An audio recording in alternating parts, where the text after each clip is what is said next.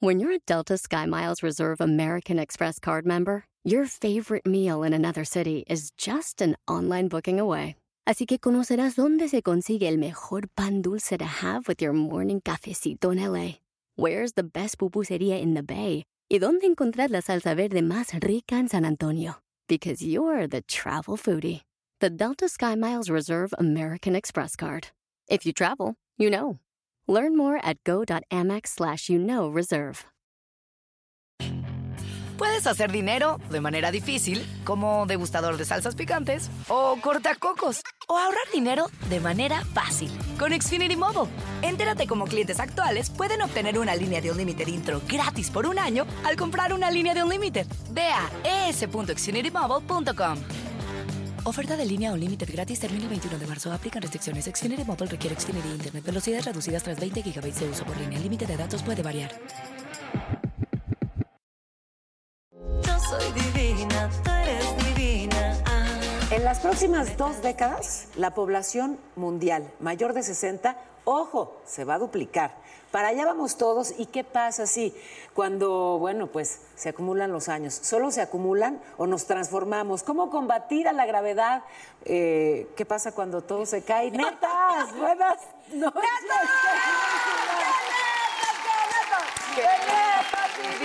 Desafiando la gravedad, desafiando la gravedad. Desafiando la gravedad, nuestra neta invitada de hoy, porque entonces vamos a hablar de cómo todo se cae, pero ella viene a demostrarnos lo opuesto. Yo creo que es importante llevar la edad con dignidad.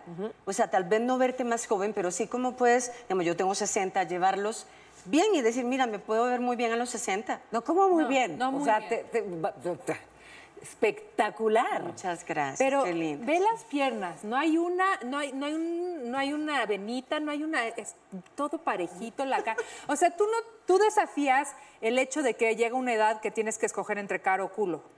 Ah, no, decía este, Caracol, Sarita, Sarita Montiel decía que para tener una buena cara había que tener un buen culo.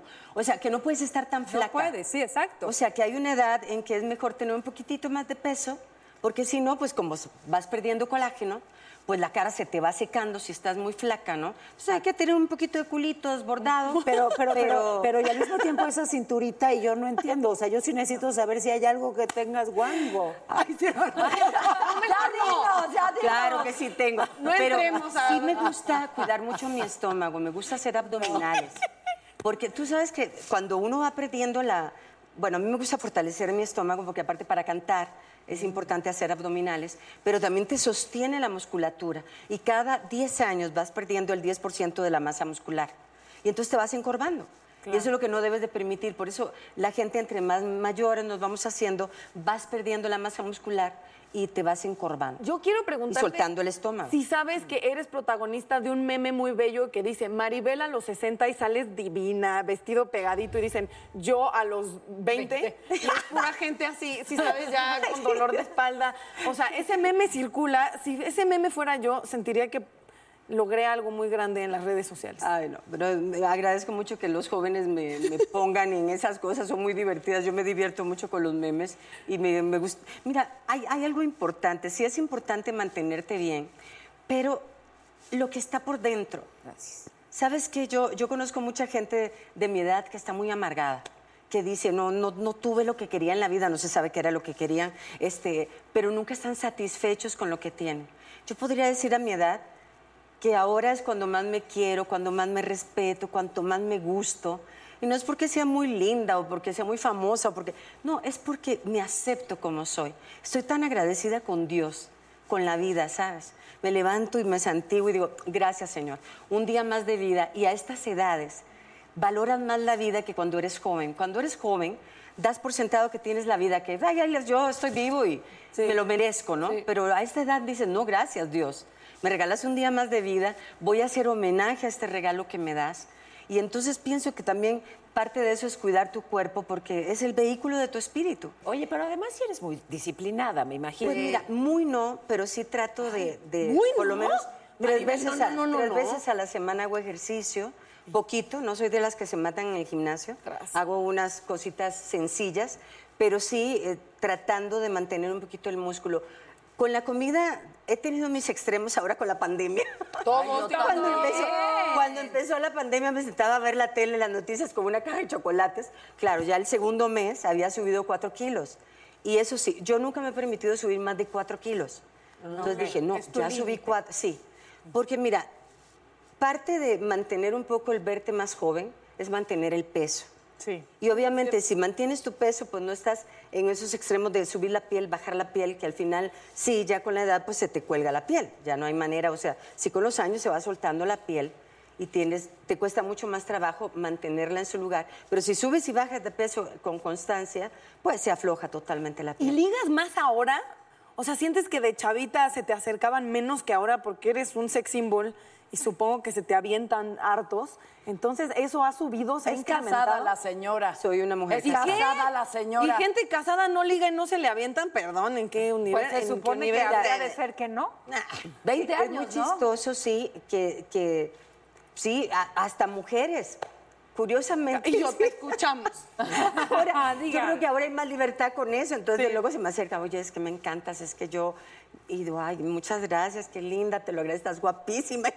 Ahorita tú dijiste algo muy interesante. Oh, Bueno, que, me, que tú ahora te quieres más, te tratas mejor. ¿Sientes que hubo años en tu vida que te trataste mal, que te descuidaste, que fuiste fea contigo misma? Sí, porque yo creo que cuando estás muy jovencita, yo era muy insegura. Me sentía feísima, sentía que nadie me quería, tenía un montón de cosas que curiosamente nunca fui con un psicólogo, sino con los años lo fui asimilando y lo fui mejorando. Me hubiera encantado haber ido con un psicólogo, tal vez con un psiquiatra, no sé, porque mi autoestima estaba en el suelo. Entonces por eso te digo que a estas edades es cuando mi autoestima está en el cielo. ¿Por qué? Pero viene con la edad, con el conocimiento, con, con valorarte, con quererte, pero son cosas que de, de jovencita tú no has superado Claro. y no las entiendes, ¿no? Pues yo me quedé huérfana a los nueve años, entonces eh, vivía con una hermana, perdí también a mi papá, entonces tenía como esa cosa de que quería como que, todo, que me quisieran, como caerle bien a la gente, era muy sensible, en fin, era un rollo, es que la adolescencia es muy dura. Y yo de adolescente estuve sola porque me vine a vivir a México sola. Oye, me estabas contando Eso una es delicia increíble. la historia de esta mujer. Entraste chiquitita a estudiar a, a una escuela que había en Televisa y estabas, por ejemplo, con Yuri, con Laura Flores. y- Ajá. qué linda. Fue una gran experiencia trabajar. Bueno, yo ¿Pero era más estuviste chiquita. en el CEA? Era, se llamaba EON, fue como el primer CEA que, que ¿Cómo se existió. llama? Como el papá. Sea, ¿o qué? Ok. Y estaba Hugo Argüelles, Sergio de Bustamante. Teníamos unos maestros increíbles, clases de jazz, de tap. Y éramos muy pocas alumnas. Estaba la Miss Perú, estaba Miss Aruba, estaba mm, eh, Laura Flores, estaba Yuri, eh, Felicia Mercado. Este, ay, ¿cuál otra estaba? Que te dije hace un ratito. Bueno, éramos un grupo pequeño y fue una, una gran experiencia. Pero sí, vivía sola en un hotel. Y este fue, pues ahí donde maduré cañón, porque cuando a esa edad estás sola y no tienes quien te dice qué es bueno y qué es malo, tú te andas cuidando porque dices, no, yo no puedo salir y tomarme una copa porque Sí. yo entonces yo me cuidé mucho, Ay, sí, yo tú y no yo de tomaba para ¿eh? no. Sí, se puede. Natalia sale. Sí, no, Mari, qué bueno que no te fuiste a la copa. Natalia Porque te hubieras encontrado en el bar a. Consuelo. Natalia sale y se, se toma nueve copas. Oye, no, Una ya sola, no, es ya, poco. ya no, ¿Ya no? tomo tanto. No. No, Maribel, he cambiado, he cambiado por mi bien porque no hay quien me cuide como tú. Entonces, entonces Porque es que también, me porto bien. hablando de lo que estamos hablando, De las caídas. de, de- de que todo se va, pues hay que, pues sí lo que, lo que le metas a tu cuerpo y a tu espíritu, pues todo se va reflejando con los años, Claro. ¿no? Cuánto bebes, cuánto fumas, qué es lo que comes, la cantidad de ejercicio que haces, los libros que lees, lo que te dices a ti misma, ¿no? Cuánto Claro. te regañas, cuánto te castigas. Claro. Sí. Más, más allá de hacer ejercicio, por- en, en mi caso, eh, dejé como de, de verme al espejo con desprecio, ¿sabes? De, ay, pinche gorda, ya tienes otra vez el guango. Eh, De repente Te dije... tratas mal todo el Bendito tiempo". cuerpo, como esté, benditas estrías, benditas... Tengo Bendito piernas, guango. ¿no? Podemos hacer la prueba del ajolote. Ahorita no te la hago. Del ahorita no te salero, la hago. así. En la no prueba te del salero. Pero hay que empecé aprender a saludar como, como los Como gays. mi- como- Los gays saludan Así. divino, hay que aprenderles a ellos. ¿Cómo? Yo una vez estaba haciendo así, ¿no? Y entonces estaba conmigo mi maquillista y entonces íbamos en una carroza, en un desfile, y yo, ¡ay! Ya sabes, esto se hacía así para todo lado. Y entonces vio a mi maquillista que él, eh, también tiraba besos, entonces hacía, y hacía. Corto, Que largo. ya saben, chicas, corto, largo, esto cerradito, aquí Pequeño, pegadito. aquí y ahí no pegadito. se les mueve nada, sobre todo en tele hay que hacerlo. Porque en tele luego haces así, yo se ve horrible. No, chicas, es- De por Oye, pero sí, trata, trata- yo- y, digo, ay, qué bonita, o así, ya, ay, qué bonita tu Trátate vestidito. bien, quiérete. Y mira entonces tu- el cuerpo te Mira tus, cosas positivas y, y descarta las negativas. Y también hay que aprender a vestirse. De la moda no- es ahora sí que lo que te acomoda. O sea, luego viene la moda que la panza de la pelada. Si no tienes una bonita panza, no la enseñes. Claro. Tápatela, ¿no? Oye, ya, hombre, Tienes aparte- bonitas piernas, enséñalas. Sí, y también hay que, que- hay por que equilibrar.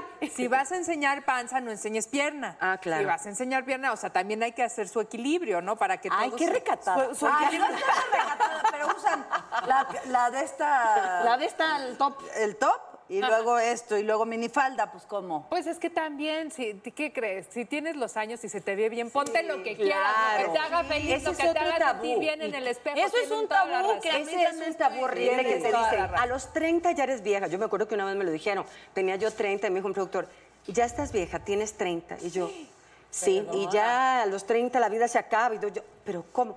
Y mí- yo me moría de la risa porque llegaba a los 40 y me iba muy bien, a los 50 me iba de maravilla. Y ahora estoy en los 60 y me va de poca madre. Ay, que- No, pero no hay que creerse eso. no. Ponte tú tus límites, no oigas a nadie que te diga Claro. que tú no puedes hacer eso, ¿Qué tal o que ese- no puedes traer el pelo largo, o que Ese- no puedes ponerte, enseñar la pierna. Si la tienes linda, enséñala. Que se vomiten los demás. ¿Qué A tal ese dicho horrible?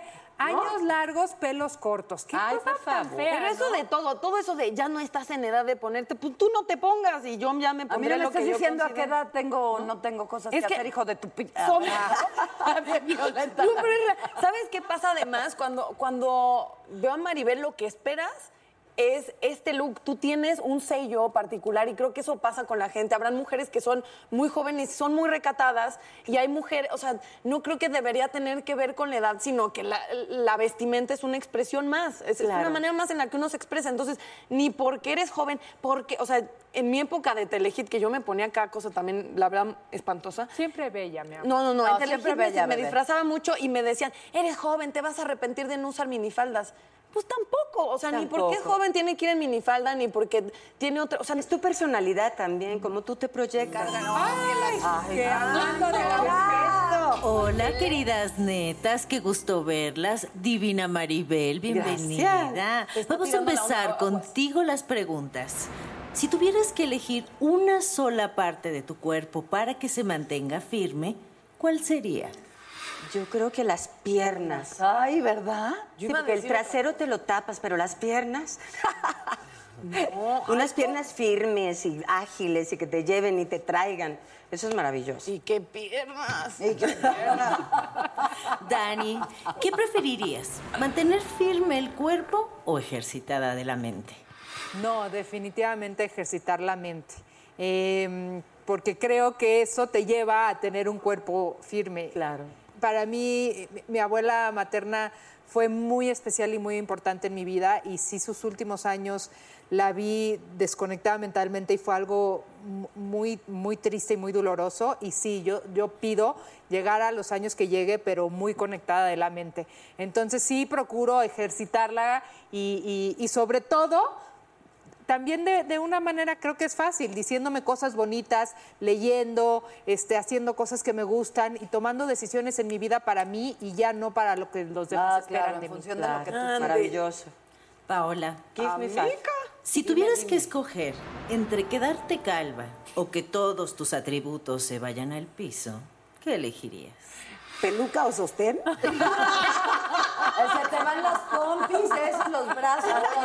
Bueno, y con peluca no está nada despreciable. Este, Exacto. Fíjate que, que yo creo que con una peluca me organizo rapidito. Rápido. Estoy con Y hay unas brutales. Pero además las podría ir cambiando así, güera, y de repente sas huevo. roja como Dani. Pero, to- pero tu cuerpo firme, ching. Pero buenísima. Como Consuelo, Cher, Cher usa unas pelucas divinas. La amo. Siempre sale diferente. ¿qué preferirías? ¿Un hombre totalmente calvo o un hombre al que le costara trabajo quedarse firme? No, pues hasta la pregunta ofende, Ángela, ¿cómo? Calvo, calvo. Claro que no. ¿No? se le pare, pero que tenga pelo. Pues idiota. peluquero! Yo- yo le pones un peluquín, amiga. La voy a turbante, Consuelo. Obvio. He andado con novios pelones, me vale gorro. Oye, es exceso de testosterona, de hecho. Por eso se les cae el pelo, pero les funciona otra cosa. Perfecto, perfecto. Natalia, Dígame. ¿qué es lo que menos te gusta físicamente en un hombre? ¿Y serías capaz de decirle a tu pareja que se opere? Híjole, que huelan horrible, ¿no? Eso sí es insoportable sí. porque todo lo demás creo que es algo químico ya, que, que si no te gusta cómo huele, este, no es real. Como que si está calvo, pues le compras una gorra, que está pasado de peso, pues tomas Lo más- le, le pones un suéter. No, no sé, como que hay muchas maneras de organizarte. Un suéter pegadito así. Le, le avientas una manta, le avientas una manta bien así llena de flores. Le compras un paisaje poncho. Apagas la luz y ya. Apagas la Qué luz, sencillo. que todo- ¿Y el sentido del tacto qué? Sí. Ah, Ah, eso no importa. Pero Pero, imagina, que la mente es muy poderosa, la imaginación. pero si apesta Pero el hasta la olor, imaginación. sí, el olor tiene más que ver con la química, porque ¿Verdad? yo, yo tenía una amiga que el, que el novio le apestaba horrible, pero a ella le olía riquísimo. No, es que Dani ¿Ah, me sí? está Sí, molesta- ella decía, qué rico huele, me enamoré de su olor, y yo, pero ¿cómo? ¿Cómo? Claro, Olía pero a ella le gustaba, había química entre los dos. Dilo. A ver, a ver, lo voy a contar, lo voy a contar. dilo, Natalia. Porque Dani es una mala persona y es una buena amiga. A veces. Eres una mala persona. Mi primer novio. Bueno, ya, pues ya. Ya, no digas el número, Bueno, ya un güey, entonces pues ya la cagué. Exacto. Este, salí mucho tiempo con un joven que era muy guapo y muy lindo y muy talentoso, pero era famoso Por su no buen aroma. Por su fuerte olor. Porque no era tan asiduo a tomar baños regularmente. Y entonces Dani, en una comida, me dice, ¿te puedo preguntar algo toda linda? Y así dije, ay, como que hasta se sonrojó, ¿qué pasó? Y me dijo, este, ¿y cómo le hacías con el olor de fulanito? Y yo, ¿cómo lo hacías? Porque todo el mundo lo comentábamos. O sea, si todos lo percibimos, como Natalia no? Ajá, creo que es el pedo de la orfandad y la falta de olfato que de verdad yo estaba... La No sé. orfandad con la No falta de eches la culpa a olfato. tu madre. Tiene que ver la orfandad con la falta de olfato. Sí, ¿Qué tiene solo que ver? Natalia. Que, que me- creo que estaba tan cercana a él, tan cercana a él que ya no lo olía. No percibías No ese- percibía el olor y después, y le dije a Dani, no es la primera persona que me pregunta en particular de él qué hacía con su aroma. ¿Sabes Pero, amiga- qué? No, yo te voy a decir que tenías desde entonces COVID, porque no hay manera. Amigas, una pregunta. ¿No hay olores feos que te gustan? Sí, La- A mí me encanta el olor Sí, de claro. gasolina. A mí también. Y la gasolinera, me fascina el olor de Y gasolina. me da una risa. Ah, no, no. Pueden ¿A ti qué encontrar olor la- olor La gasolina también. ¿A ti, Maribel, tienes un Sí, olor me raro? gusta mucho la- la- el olor de la gasolina Ay, también. mira, pues ya no me siento tan sola. Así que hombres, en vez de invitarles una copa, llévenlas una bonita gasolinera, las sientan a las tres y las ponen a inhalar y verán los resultados.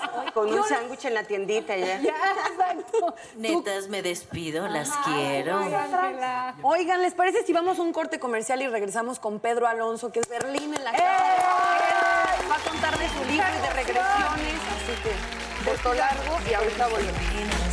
Ella es divina, todas divinas, nacidas de vientre de mujer. Netas divinas, yo soy divina, tú eres divina.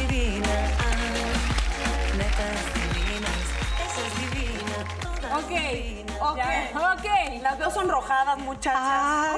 Las veo con... Hace calor. Re- respira. Es que entre pandemia y emoción y confinamiento, pero no, es... ¿Qué, qué crees? Creo que nunca me había emocionado tanto de presentar un siguiente eh, invitado sin hacer menos a los demás, pero...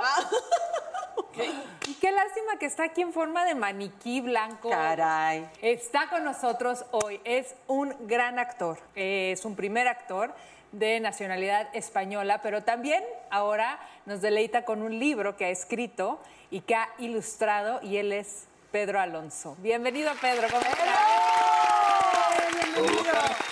Muchas gracias, ¿cómo estáis? Felices de tenerte aquí en nuestro programa. He de decir que estoy un poco perplejo eh, y desconcertado por el cuerpo que me habéis puesto. Es que eres perfecto, estás perfecto. Mira, brazo musculoso, bien. No teníamos dinero para la ropa porque por la pandemia ha bajado el presupuesto. Pero ¿te ves bien? Mi desnudo es mucho, mucho más decepcionante en la vida real. No lo creo, ¿eh? Yo, yo sí daría el chance de que vengas al estudio, Pe- ¿no? sí. Y vengas a platicarnos. Lo, lo que es decepcionante es eso, Pedro, que no estás aquí en carne y hueso. Eso sí que nos da mucha tristeza.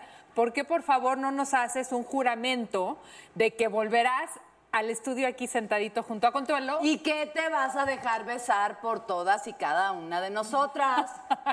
Mi palabra de que voy a volver a México la tenéis. eh, la de que voy a ir al programa depende de cómo os portéis, porque me estáis dando un poco de miedo todas. Digo que si seguimos así se va a desconectar, va a decir, no, la- la- está muy mala la, el internet, no las... Algo está... Algo está fallando. A Pedro lo conocen, bueno, por supuesto, de sus grandes actuaciones en, en distintas series, eh, probablemente la más exitosa a nivel mundial, qué manera de romperla con la casa de papel. Berlín, qué personaje. Berlín, aquí está tu Coatzacoalcos.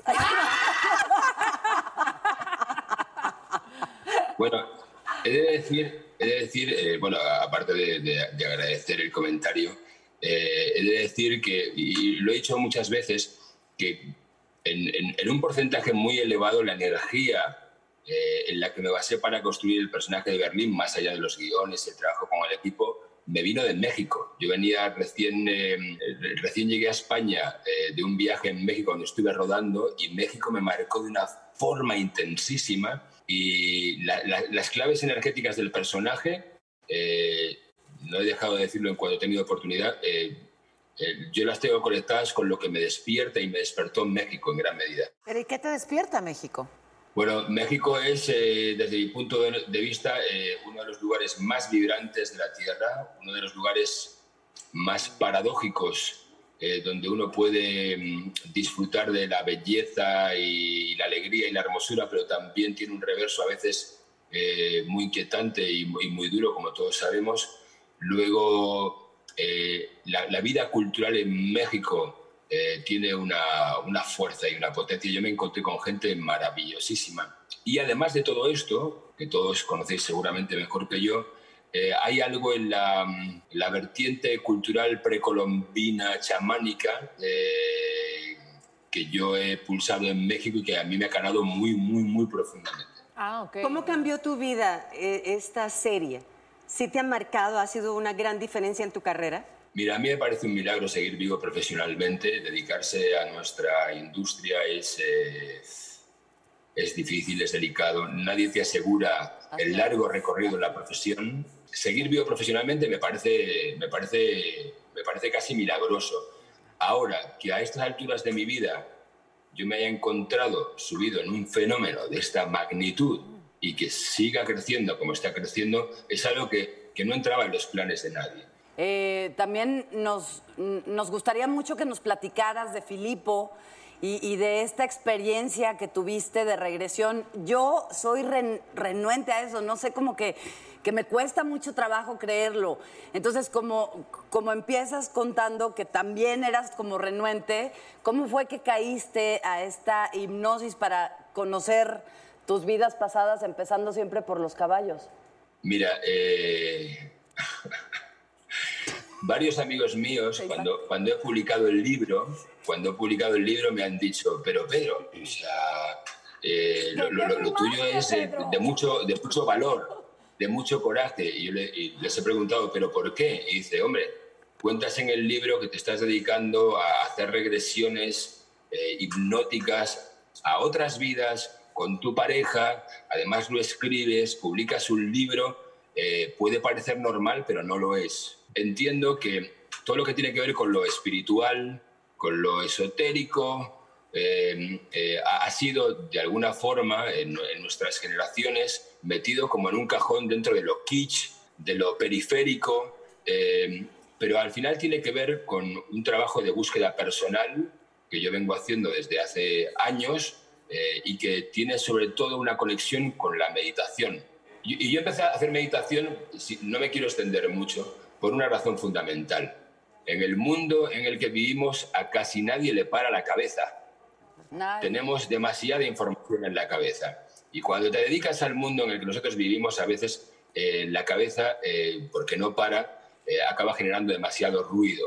Todo el mundo puede entender lo que es sentir demasiado ruido en la cabeza, lo que es eh, sentir demasiada presión por el sistema en el que vivimos. Y yo lo que quise hacer fue un viaje de regreso, un viaje de regreso a cosas que eh, quizás de alguna forma eh, estaban empezando a estar fuera de foco en mi vida. Un, regreso de, un viaje de regreso para recuperar lo que era de vital importancia en mi vida. Y eso, digamos que ha rehabilitado en mí una conexión mm, de orden espiritual pero no quiere decir que yo sea un, iluminado, sino que, mm, que a mí me, me, gustaba reconectar con las primeras sensaciones que uno tenía cuando era adolescente, cuando notaba las pulsiones potentes de lo que quería hacer, de lo que le gustaba hacer. En ese camino de investigación, yo conecté con otras muchas cosas en los últimos años. Entre ellas la pintura. Pedro, era lo que te quería preguntar. La, la, idea principal de las regresiones es volver a momentos previos de tu vida o era la intención hacer una regresión de vidas pasadas, porque creo que es muy diferente. Y yo conozco, por ejemplo, en México se dan terapias de regresión, pero esto tiene que ver con ir a la infancia, y curar un poco temas, a lo mejor de, inclusive de, cuando eras un, feto, pero nunca había escuchado de regresiones de otras vidas. Ah, yo sí, muchas veces. Sí, yo no. Y, sí, sí, sí, yo, yo fui una reina en España. Está, Está muy bien la puntualización. Sí que es verdad que hay, hay, hay, vertientes terapéuticas para regresar a momentos pasados de tu vida, pero esto era regresión a vidas pasadas. De hecho, cuando yo entré en la convención, que fue mi primera regresión, yo eh, viví lo que me encontré en la regresión en primera persona, pero yo no era yo. Yo era un tipo que se llamaba Filipo, que básicamente, resumiéndolo en 20 segundos, era un soldado romano peleado, encabronado con el mundo, digamos, que es enviado por su mentor a Oriente a hacer como trabajo de campo en la, en la, expansión del imperio. Allí conoce al líder de un grupo rebelde, que en principio es su potencial enemigo, y le cambia la vida. Y yo viví aquellas dos primeras horas de regresión como un peliculón. Y yo entré muy, muy, muy, muy duro en la, en la regresión. Fue un viaje realmente muy intenso en lo emocional, pero también muy, muy hermoso. Muy, muy hermoso. Y yo dije, wow, la película es extraordinaria. Yo empecé a tirar de ese hilo, luego Tatiana me comentó que podíamos intentar volver a la, vida del mismo personaje, esa persona que hipotéticamente era yo en otra vida, e hicimos cuatro regresiones en total. Y yo lo que me dediqué fue a componer una especie de puzzle con los datos que me salieron de la regresión, intenté empezar a escribir y, y eso que empecé a escribir ha acabado convirtiéndose en un libro que alguna gente podría leer como una novela, pero que yo he publicado como pura no ficción porque yo era esa persona. Y en esa primera regresión estaba el arco completo narrativo de lo que ha creado o de lo que ha compuesto o estructurado el libro de Filipo. Puedes hacer dinero de manera difícil, como degustador de salsas picantes, o cortacocos, o ahorrar dinero de manera fácil con Xfinity Mobile. Entérate cómo clientes actuales pueden obtener una línea de un límite intro gratis por un año al comprar una línea de un límite. Ve a es.xfinitymobile.com. Oferta de línea o límite gratis termina el 21 de marzo. Aplican restricciones. Xfinity Mobile requiere Xfinity Internet. Velocidades reducidas tras 20 GB de uso por línea. El límite de datos puede variar. ¿Qué tal? Te saluda Horacio Antiveros de Código Misterio y esta semana hablaremos de la maldición de los Kennedy. Nuestra investigación comienza conociendo cómo muertes misteriosas han estado alrededor de esta familia, desde el asesinato de John F. Kennedy, sus hermanos e incluso las personas más cercanas a ellos. Uno de los asesinatos más sonados es el de JFK y existen muchas teorías en torno a este incidente, si fue eliminado porque quería saber más acerca del fenómeno ovni o por su relación con la actriz Marilyn Monroe. Uno de los últimos libros que se conoce, Final Witness habla acerca de la teoría de la bala única o teoría de la bala mágica, que concluyó que una sola bala atravesó a Kennedy y llegó hasta Connolly, alcanzando a ambos en varios lugares, lo que ayuda a explicar cómo un solo hombre armado llevó a cabo el ataque. ¿Será cierto el informe de la Comisión Warren? ¿O estuvo la mafia italiana involucrada en el caso? Todo esto y más en este episodio de Código Misterio. Búscanos en Facebook e Instagram como Código Misterio y descarga el podcast en tu plataforma de audio favorita y pasa la voz. ¿Estás listo para escuchar los secretos, las anécdotas e historias del deporte jamás contadas? Black Room, el programa donde las figuras del deporte nos confiesan, revelan, platican sus experiencias más íntimas del deporte. Black Room, escúchanos en Pandora, Apple Podcast o en la app de tu preferencia. Aquí analizan lo que tanto te gusta. Puro fútbol. Acompaña a los sabios con el análisis y la polémica que genera el apasionado fútbol. Sin miedo al éxito. Aquí son datos, no opiniones. Puro análisis, pura pasión, puro fútbol. Escúchanos en Pandora App, Apple Podcast o en la app de tu preferencia. Y a partir de ahí es que salen todas estas pinturas que también están incluidas, que son muy bellas en el libro. ¿Y por qué dices que son pinturas a cuatro manos? ¿Cómo puedes hacer una pintura a cuatro manos? Bueno, porque cuando yo conocí a Tatiana, que además de mi hipnoterapeuta es mi novia, mi pareja, mi, eh, mi mujer, mi esposa, eh, eh, nos dimos cuenta de que muchos intereses eran comunes. Tatiana pintaba y yo pintaba y un día nos pusimos a pintar juntos y lo que pasó no era exactamente como lo que ella pintaba ni como lo que yo pintaba. Entonces creamos una especie como de personaje que nos hemos inventado, al que hemos llamado Magu, y las pinturas las hemos hecho todas a cuatro manos. Al final es un libro iniciático, tiene algo de, de historia de época, desde luego, a veces casi parece un thriller, eh, eh, tiene mucho de western, eh, pero sobre todo por, en- por encima de todas estas variables, al final es una historia de, de un tipo que piensa de una forma eh, que le hace estar medio peleado con el mundo y acaba convirtiéndose en otra persona porque hay alguien que le abre una puerta, una forma de procesar la vida muy diferente. Déjame tratar, Pedro, de, enlazar parte de esto que nos has compartido y que es tan profundo con el tema original de este programa, que de alguna manera estábamos hablando pues, de los efectos del paso de los años. Me parece que en tu caso, y, y, bueno, en el caso de aquellos que hacen un trabajo interior, un trabajo de autoconocimiento, eh, de, de expansión, digamos, espiritual, mental, eh, pues por eso con los años se van poniendo mejor, porque van entendiendo más, porque van aprovechando más, porque, porque abrazas las experiencias, ¿no? Y en todo caso ya lo que ocurra con la gravedad y si falta o sobra pelo es irrelevante, ¿no? Porque eh, digamos que los pasos, los años no te pasan por encima, sino que abrazas cada uno y creces con ellos. ¿Dirías que es tu caso? Y pero te voy a decir una cosa, mi hermana, te voy a decir una cosa. Eh, hay gente que con el tiempo se va poniendo más fea, Claro. la espalda más contraída, eh, más amargada. Y hay gente que con el tiempo de pronto se pone más guapa. Hay gente que se pone más guapa. Yo le digo mucho a mis amigos, ponte guapo, ponte guapo, haz lo que sea para ponerte guapo, porque al final la cara muchas veces, más allá de, de los dones que uno tenga por, por herencia, la cara muchas veces es el espejo del alma. Es el espejo del alma. al alma, Y hay gente que está empeñada en hacerse cosas, pero no se miran por dentro. No se miran por dentro. Si tú te cuidas, si tú te mimas, si tú, como yo decía, te dedicas a, a- a recortar eh, cada una de las plantas de tu jardín íntimo, de repente un día sales de tu jardín y dices, oye, me gusta lo que veo, me siento mejor. Y eso se te nota en la cara. Y eso es trabajo, eso es ejercicio, eso es valor a veces para abrir ese desván interior donde no siempre todo es bonito y do- donde de pronto un día descubres una parte de ti miserable o fea o desagradable o directamente muchísimo menos potente de lo que tú pensabas que eras tú. Pero cuando, cuando estás más enchufado con tus propias limitaciones, de pronto es como que hay un viaje hacia la aceptación y en la que seguramente uno, tiene que, eh, uno empieza a dejar de elegir. Uno se encuentra qué es lo que está para uno. Yo no quiero vivir una vida que me hayan, eh, que me, que- que me hayan vendido como estupenda para, para, para, para ser algo según un modelo que no me corresponde. Yo lo que quiero es parecerme a la, a la vida mejor que esté esperando por mí en mi destino. Y para eso no se me ocurre otra, otra forma de hacerlo que, que, me- que meterme, hacer silencio de vez en cuando, escuchar el ruido y empezar a tocar los mandos para ecualizar eh, el sonido de mi alma y de mi corazón. Es que hay, que, hay que curar las heridas que traes del pasado.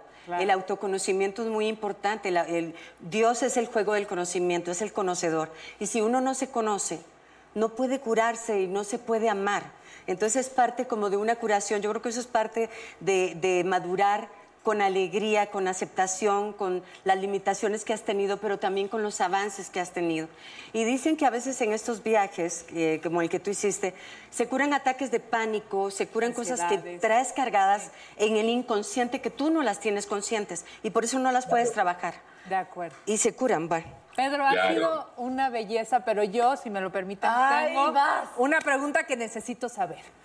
Volveremos Pero, a... pero, yo tengo una antes, tengo una antes, tengo una antes, tengo una antes. Ok, A ver. ¿Quién de vosotras se va a leer el libro? Ya Yo, lo ya, ya, lo leí. No, ¿y, y lo están vendiendo en México? Claro, el libro ya ha sido publicado en México. Sí. ah, sí, pues sí. ya, lo leemos, Pedro. Entonces, la próxima vez que vengas, porque ya te comprometiste, hablamos de los pasajes del libro. Yo quiero hacer dos cosas. Eh, ir, ir a veros, eh, por supuesto, encantado a, vuestra, a vuestro programa eh, y hablar del libro, y cenar con todas vosotras y hablar del libro. Ya, que Vamos a Puedes traer a Tatiana, no te preocupes, la- que la, la mandamos con el chofer a pasear al centro, para que conozca bien Pero todo. Tatiana es, una, Tatiana es una guerrera como vosotras. Pedro, qué belleza. Muchísimas gracias. Gracias. Gracias, Pedro. Os agradezco, sé, sé que estáis en una hora del día haciendo un programa en el que tiene que fluir la energía, pero os agradezco, eh, os agradezco profundamente la escucha. Sé que no es fácil a veces eh, pararse en el, el frenesí de la televisión y os agradezco de corazón la escucha y, y vuestro talento. O sea que muchísimas gracias. Gracias a ti. Gracias, Pedro. Gracias. ¿Cómo te Y yo que les había dicho que no me iba a volver a casar, ¿eh? No, que tienes Se su lo vas a bajar a Tatiana. ¿Por qué no respetan, mujeres? Respeten. Gracias, Pedro. Gracias, Pedro. Saludos a Tatiana. Mujeres, Adiós. Gracias. oigan, gobiernense. Es que esa divina, todas divinas, nacidas de vientre de mujer. Yo soy divina, tú eres divina. Pues evidentemente estamos de vuelta porque nuestras caras están en su pantalla y es un placer. Yo como he de verdad presumido a Marimar Guerra. Gracias. Que es la persona a la cual le debo, es, doctora. Tú explica qué tipo de doctora, por favor, para que no nos equivoquemos aquí. Muchas gracias, Mirad. Mira, yo hice medicina primero y después hice una especialidad de medicina genómica y después una especialidad de medicina antienvejecimiento. Y lo que nos hemos dedicado es hacer tratamientos en base al ADN del paciente. O sea, hoy ya me cuesta mucho trabajo pensar en que puedes ver al paciente nada más a través del escritorio y decir qué tienes y hacer solo la historia clínica cuando puedes entrar dentro de él y hacer tratamientos a la medida. claro. ¿Por qué? Porque, pues sí, estamos en una era en donde la precisión forma parte ya de todo. Entonces, bueno, empezó la clínica como una clínica de medicina genómica, buscando el riesgo de enfermedades, para ver eh, tu predisposición de diabetes, de cáncer, de hipertensión. Pero bueno, en México, que no somos un país que logra todavía tener esta parte de prevención, De prevención, lástima. y que es una pena, pero que es una realidad. Eh, enfocaban y se acercaban muchísimo para saber el tipo de envejecimiento o los padecimientos que tenían y empezó a hacer mucho sentido. Y empezamos a encontrar algo muy lógico, que era la persona que logra cuidarse, como lo que está diciendo ahorita Maribel. Si tú logras cuidarte y tienes, le prendes ese chip a tu, a tu genética, de decir, me voy a cuidar, piensas en cómo tener congruencia con estar sano. Y sí es cierto que para estar bien por fuera tienes que estar bien por dentro. Solamente que la estrategia ahora fue al revés. Vamos a darte lo que necesitas. ¿Qué querías? ¿Pelo? Pues pelo. ¿Qué querías? Estar perfecta con tu piel, perfecta con tu cuerpo. No estás encontrando la alimentación. Entonces hagámoslo para que entonces tomes sentido y tomes decisiones correctas para el paciente correcto. Que además, como yo llegué a ella, es que tuve extensiones mucho, mucho tiempo, porque siempre he sido de pelo muy ralito y muy poquito, y, y, un- y uno quiere un melenón. Entonces, me ponía unas extensiones y de verdad creo que duré como siete años con ellas. Y después, para una película, me dijeron es que literal se ve, y algo muy pequeñito se ve demasiado. Entonces, me las quitaron y, y yo ya. Llorabas. Lloraba. ¿Por qué? ¿Por qué lloras? ¿Porque tenías huecos en, en- Sí, en tenía la extensión? muy, muy, muy, muy poquito cabello y muy, muy corto. Y entonces un muy querido amigo me dijo, Marimar, te puede ayudar mucho. Y yo llegué y lo primero que le dije es, injértame pelo, quiero, quiero que me injertes pelo y ayúdame. Y me dijo, no, te voy a dar el, el tratamiento. Y, y hiciste como una medición de... de los folículos. De los folículos. Y es que es importante, porque sí el pelo es importante. Claro. O sea, es el Sí, marco de muy. tu cara, habla de juventud, habla de salud, habla de lozanía. Y, pero no, hay que definir cuándo es calvicie o cuándo es solo una pérdida de pelo. Ah. porque puede... ¿cuál es la diferencia? Porque la Mucha. calvicie ya la no se calvicie puede está retomar. decodificada. eh, o sea, calvicie se define como la pérdida de pelo en donde tendrías que tener pelo, por, por decirlo rápido. O sea, ya es definitiva, digamos. Definitivo, se va a cicatrizar el folículo y puede ser genética, que es la que todos conocemos, la que estamos hablando, que muchas veces solo se presenta en los hombres, pero no. También hay alopecia genética en las mujeres. Y la alopecia por tracción o, por ejemplo, porque tuviste una cicatriz, una quemadura. Y hay otros tipos de pérdida de pelo que puede ser posparto, El embarazo. un cambio hormonal, Claro. que la tiroides, que bajé muchísimo de peso, que subí muchísimo de peso, que la tiroides está ahí contándome el chisme de me estoy eh, disfuncionando un poquito. Y ese sí se revierte. Y exacto, porque el pelo, las uñas, la pestaña, eh, la piel, cuentan el chisme, son anexos. O sea, tú piensas que el cuerpo es como una eh, empresa. Y en el momento en que empiezas a dividir los recursos, dice, bueno, pues yo los voy a mandar a eh, corazón, al hígado, y lo que sobra lo mandaré a los anexos. Claro. Entonces, cuando yo, por ejemplo, le decía a Nat, Nat, es que, ¿qué esperas? Estás todo el tiempo con estas luces. Subes, bajas, corres. Como, ¿por qué crees que tu organismo va a querer mandarle nutrientes al pelo? Claro. No, tenemos que Claro. reorganizar y entonces los tratamientos pueden ir mucho más enfocados a que el folículo es de la cadena alimenticia de tu cuerpo de lo más débil. Pero si alguien es, o sea, un hombre que es calvo, entonces no se puede hacer los injertos de pelo. No, sí se puede, siempre y cuando el folículo no se haya cicatrizado, pero es un error pensar que la solución de manera inmediata va a ser trasplantar un paciente, porque lo tienes que trasplantar autólogo, o sea, de la parte de atrás hacia adelante, pero no te va a alcanzar. ¿Cómo es el trabajo que haces tú como, como doctora genómica? Vaya, conoces entonces el, el genoma humano de esa persona y específicamente sabes cómo va a envejecer y previenes que se vaya para allá. Sí, es que la, la- la medicina genómica tiene aparte herramientas. La farmacogenómica, que puede ya determinar por qué vía metabólica vas a mandar un medicamento, una- un suplemento. Por ejemplo, probablemente yo no metabolizo igual la vitamina C o el omega que tú. O yo puedo procesar omega 3, 6 y 9 y tú Wow, solo 3. claro. Entonces, tú podrías estar pensando en suplementarte y decir, es que yo, ¿por qué no me siento igual de vital que ella? ¿O por qué yo hago una dieta eh, enorme, sin carbohidratos, y no me va tan bien como le va a ella? ¿O por qué yo tengo que hacer el ejercicio en la mañana? Porque en la noche entonces es tienes muy importante información. hacerte exámenes antes de hacer una dieta. Mucha gente padece de la tiroides y no lo sabe. Entonces hacen dietas extremas y no bajan un gramo. Pero aparte, Y Maribel. es porque está mal de la claro, tiroides. somos individuos. Claro. Cada persona es diferente. O sea, esto de que tú vayas a un nutriólogo te puede ir muy bien porque hay grandes nutriólogos que saben establecer el estilo de vida del paciente. Pero si aparte tienes otra herramienta como la nutrigenómica, que te dice desde que naces el porcentaje de tus macros, que son los carbohidratos, la proteína, la grasa, y te puede decir, oye, tú en crononutrición vas muy bien en el deporte en la mañana, pasa. Yo si hago deporte en la tarde no duermo. Es más, no puedo, mi cuerpo ya no me y da. A mí me encanta hacer ejercicio en la tarde. ¿Eso no es ejercicio, Daniela? Ah, También. sí. Yo lo, hago, yo lo hago en la noche también, Daniela. Qué golosa eres, Daniela. Bueno, o sea, también. Es con máquina, no con otra cosa. Ella es así. Cada quien, ¿no? También Cada puede quien, o sea, el chiste es que subas tu frecuencia cardíaca. Pero entonces yo te puedo buscar, más allá de que si se me está cayendo el pelo, te puedo buscar para prevenir eh, cáncer, todo eso. De hecho, por- ejemplo, en Vamos México el cáncer de mama, una de las segunda causa de muerte, y mucho del cáncer de mama tiene un 20% genético, que sí, se puede codificar en el ADN, pero también puedes ver el riesgo que tienes y entonces establecer los tratamientos. Eh, o puedes, por ejemplo, decidir, por ejemplo, si tu hija eh, en tu familia hay un antecedente de cáncer de mama, vas a darle o no suplementos, perdón, anticonceptivos orales, porque ella podría tener una aromatización, no quiero ser muy técnica, pero muy lenta para procesarlos y ponerle en predisposición. ¿O no? O ¿Esos tienes exámenes, cómo los haces? ¿Es sangre? ¿Lo hacen aquí en México? ¿Lo mandas a otro país? saliva. ¿Es con saliva? Ah, ¿es con saliva? Sí. Nosotros Te queda claro procesamos... que vamos a ir todas, ¿no? Sí. Pero saliendo de aquí, Pero saliendo de aquí ya Bueno, vas a ya estoy Pero te voy, te voy a contar de una experiencia que tuve yo. Fui una vez con un eh, experto en, Voy a apuntar. en Apunta juventud, porque también me hizo mil exámenes de sangre, del cerebro, todo, bueno, muy bien, salí muy bien calificada, pero estaba muy baja de la testosterona.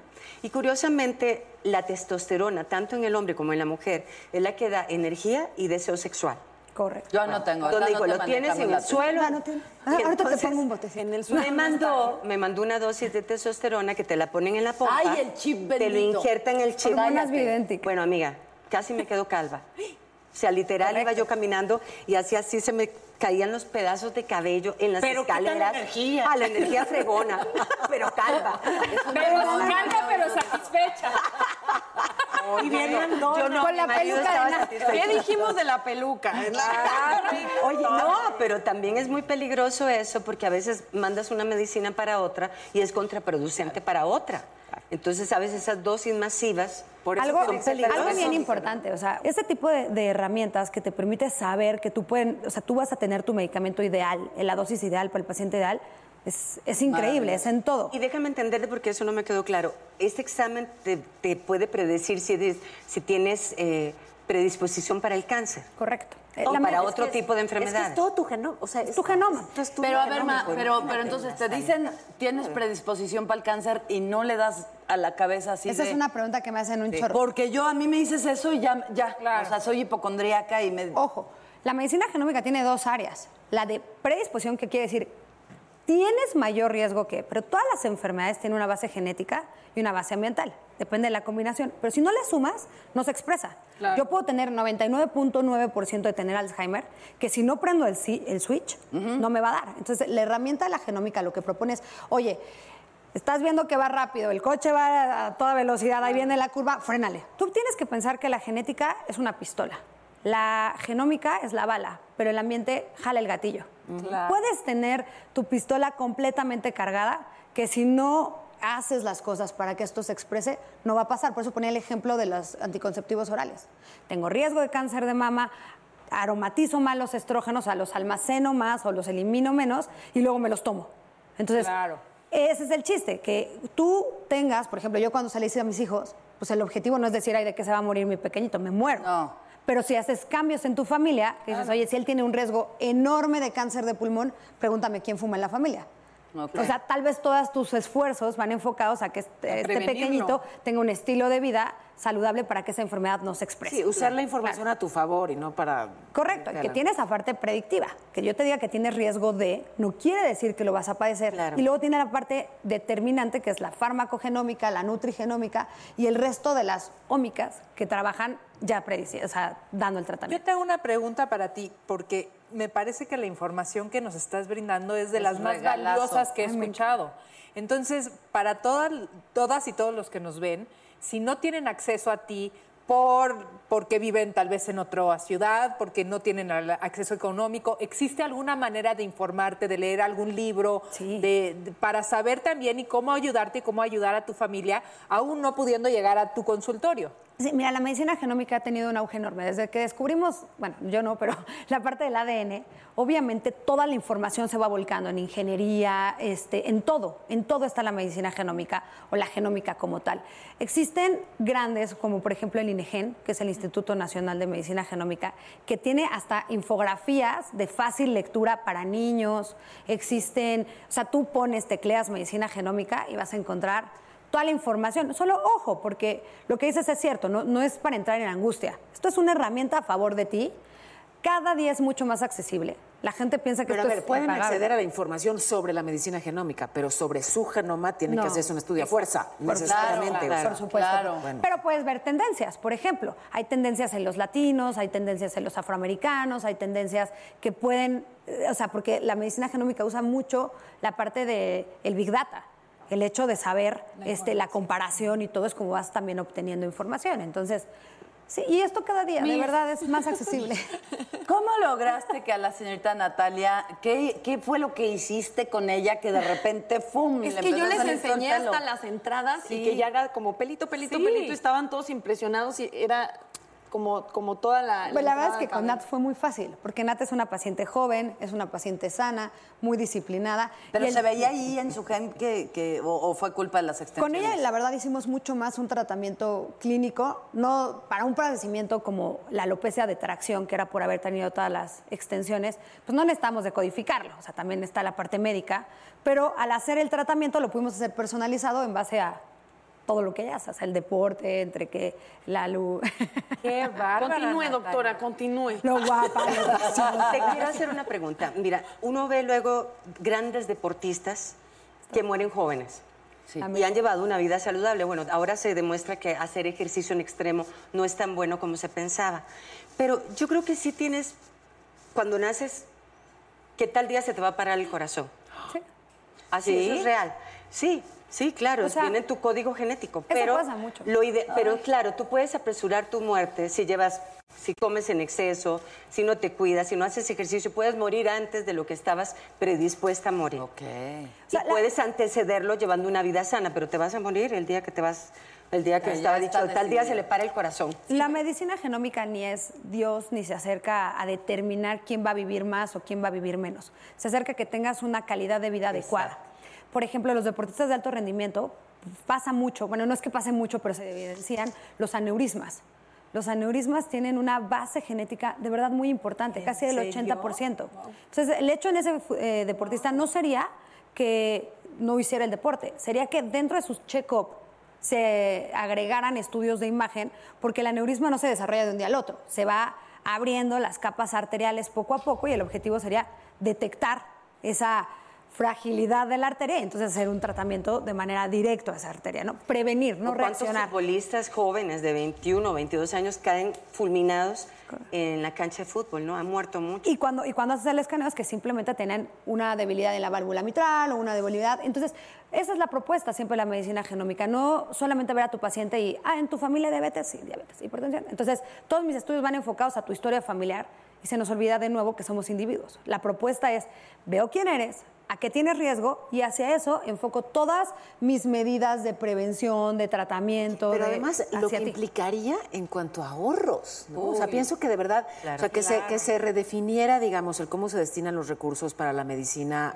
a nivel Eso hace Estados Unidos, por ejemplo. Bueno, es que lo que se ahorraría, o sea, eh, México gasta un dineral en obesidad, diabetes, enfermedades cardiovasculares. aseguradoras. Bueno, Así pero- las cotizan, de hecho, en Estados Unidos. Pero, por ejemplo, no tengo bien el dato y no quiero decir un dato incorrecto con respecto a números, pero aproximadamente cuesta entre 2.800 y 3.000 dólares un paciente diabético al año. O sea, ¿quién paga? La prevención de una prueba te puede, o sea, tener tu genoma y todo esto no te puede costar más de mil dólares. Claro. Y es una vez en la vida. Estoy de acuerdo. Aunque una te quiero hacer una, una pregunta, pero no te quiero poner en un ¿hay punto descuentos porque- en agosto? Si llaman Rhode divinas. Island. Si llegamos cinco, nos dejas a la precio. Hácesela. Es una pregunta que tiene que ver con un tema totalmente relevante. Y tal vez no tienes eh, la respuesta adecuada porque es algo tan nuevo. ¿Tú crees que hay predisposición en diferentes personas para contraer COVID y en otras que nunca lo van a contraer por su genoma? Este, sí tengo la respuesta y la respuesta no tiene que ver con el genoma actualmente, tiene que ver con la respuesta sistémica. Lo que sí se ha notado es que los pacientes que tienen una explosión inmunológica para hacer mucho más acelerados los procesos inflamatorios del cuerpo, les va mucho peor con el COVID. No se contagia más una persona que tiene una sensibilidad inmunológica reactiva que la que no, pero sí le va mucho peor a la persona que es capaz de desencadenar su sistema inmunológico de manera inflamatoria. Y por eso la farmacogenómica en este tipo de pacientes es tan importante, porque el tiempo de tratamiento, la precisión del medicamento y la dosis es imperativa.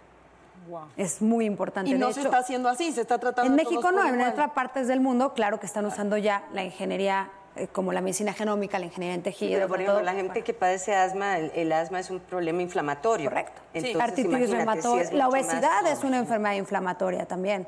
La, la obesidad, Ah, la claro. hipertensión. Muy inflamatoria. Muy inflamatoria. Muy inflamatoria. No, sí, pero es que por dentro el organismo, eh, Claro. las células están inflamadas y, bueno. no- De hecho, ya están haciendo diferentes tipos de guías, por ejemplo, para tratamientos. Pero ¿sabes dónde también pasa mucho? En algo mucho más común que lleva más tiempo en el cáncer.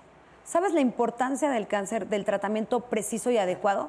Es, el tiempo es imperativo en una enfermedad que va creciendo dentro de ti. Entonces, en todo ese tipo de cosas, por eso es tan fuerte, por eso es como esta parte de usemos medicina ya real, basada en esto. Y hablando justamente del tiempo, Salvador Gracias. Dalí decía, muchas personas no cumplen los 80 porque intentan durante demasiado tiempo quedarse en los 40. Con eso nos despedimos. Gracias. Gracias. Gracias a ustedes. Gracias, gracias. Gracias por invitarme. La Eres divina, netas divinas, esa es divina, todas divinas, nacidas de vientre de mujer.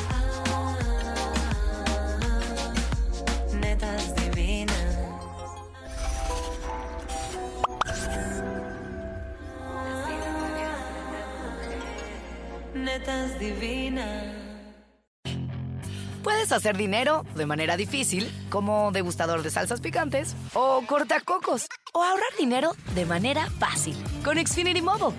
Entérate cómo clientes actuales pueden obtener una línea de Unlimited intro gratis por un año al comprar una línea de Unlimited. Ve a es.xfinitymobile.com. Oferta de línea Unlimited gratis termina el 21 de marzo. Aplican restricciones. Xfinity Mobile requiere Xfinity Internet. Velocidades reducidas tras 20 GB de uso por línea. El límite de datos puede variar. I'm Chris Hahn, the Aggressive Progressive. Check out a new episode of the Aggressive Progressive podcast every Tuesday. You know, the election is heating up. just as the year is winding down. Stick with me. I'll tell you the truth as I see it. Download the Aggressive Progressive on Pandora or wherever you get your podcasts.